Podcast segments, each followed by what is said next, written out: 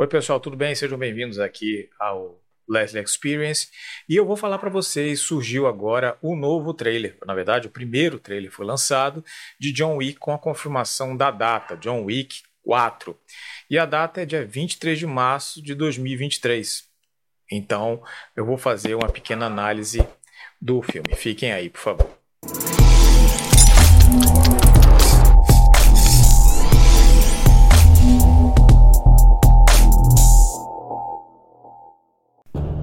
Então, é, esse trailer já mostra algumas coisas diferentes pra gente, algumas coisas que a gente já fica ali para analisar já o que está por vir no filme. Primeira coisa é, além de muito tiro, porrada e bomba, que é o que a gente espera, algumas coisas são interessantes que a gente já pôde ver já no próprio trailer. Um deles é o laço temporal. Os primeiros três filmes eles são muito em sequência, desde o início da jornada do, do John Wick até é, o final do terceiro filme. Passa acho que uma semana no máximo ou duas, mais ou menos isso.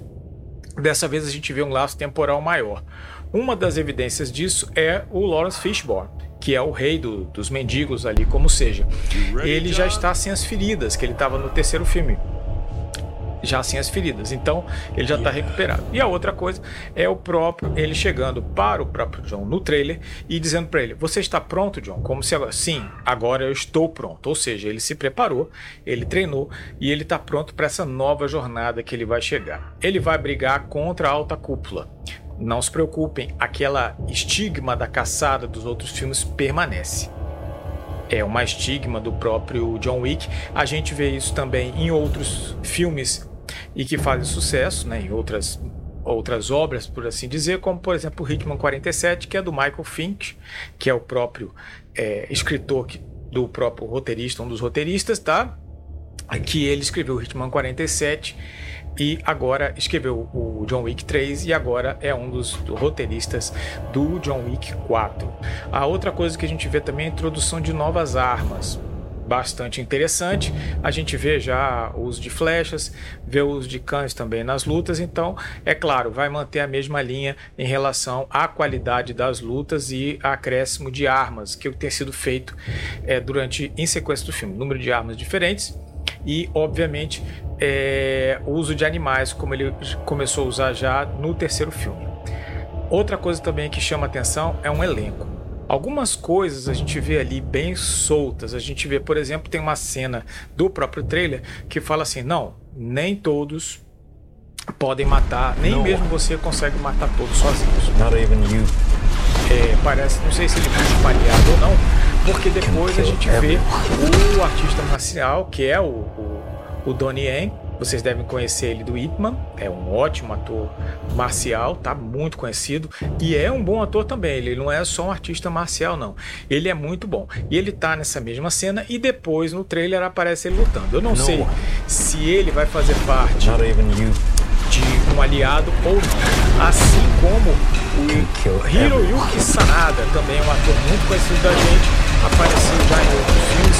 É como o Último Samurai, por exemplo, no, no Logan também, né, no, no, dos filmes do Wolverine, Wolverine, acho que é Wolverine Imortal, ele também aparece, um ótimo artista marcial, muito bom ator também, que aparece numa cena muito rápida e falando, você sabe como isso vai acabar. Agora, o que chama a atenção da gente é que, obviamente, não tem muita coisa de linha temporal, não mostra muito da história, já dá uma ideia de que ele vai lutar contra toda a alta cúpula, que ele vai tentar matar todo mundo e que provavelmente ele está buscando algum tipo de aliados, alguns aliados. O, como eu falei, o Donnie Yen, ele aparece na cena e depois aparece ele lutando com o Donnie Yen. A cena, aliás, do próprio trailer já está muito bem feita é, como, como, a gente espera do, do, desses dois atores. O que não está também, não aparece no trailer, mas me chama a atenção é a presença do Scott Adkins. Scott Adkins é um ator britânico, se eu não me engano, e ele é um bom artista marcial, mas não é um muito bom ator. Ele não é de boas atuações, mas faz alguns filmezinhos assim interessantes e os filmezinhos que são bastante é assim de entretenimento, boa ele sabe lutar, o que é importante porque a gente teve algumas obras de lutas marciais e que o ator não sabia lutar, o que fica muito ruim, muito ruim mesmo. Bom, então é, a expectativa é boa, o hype é bom para o filme, mas a gente tem que ter atenção. O, apenas a luta, apenas a caçada, ele fica muito repetitivo e pode ser que a gente tenha uma queda em relação aos filmes. Como assim, poxa, cara, tá muito repetitivo. Um sinal de que isso não vai acontecer é que a gente aparentemente tem uma cena em que o John está disfarçado. Como é que a gente sabe isso? Ele está entregando uma carta no Continental. Isso, exatamente.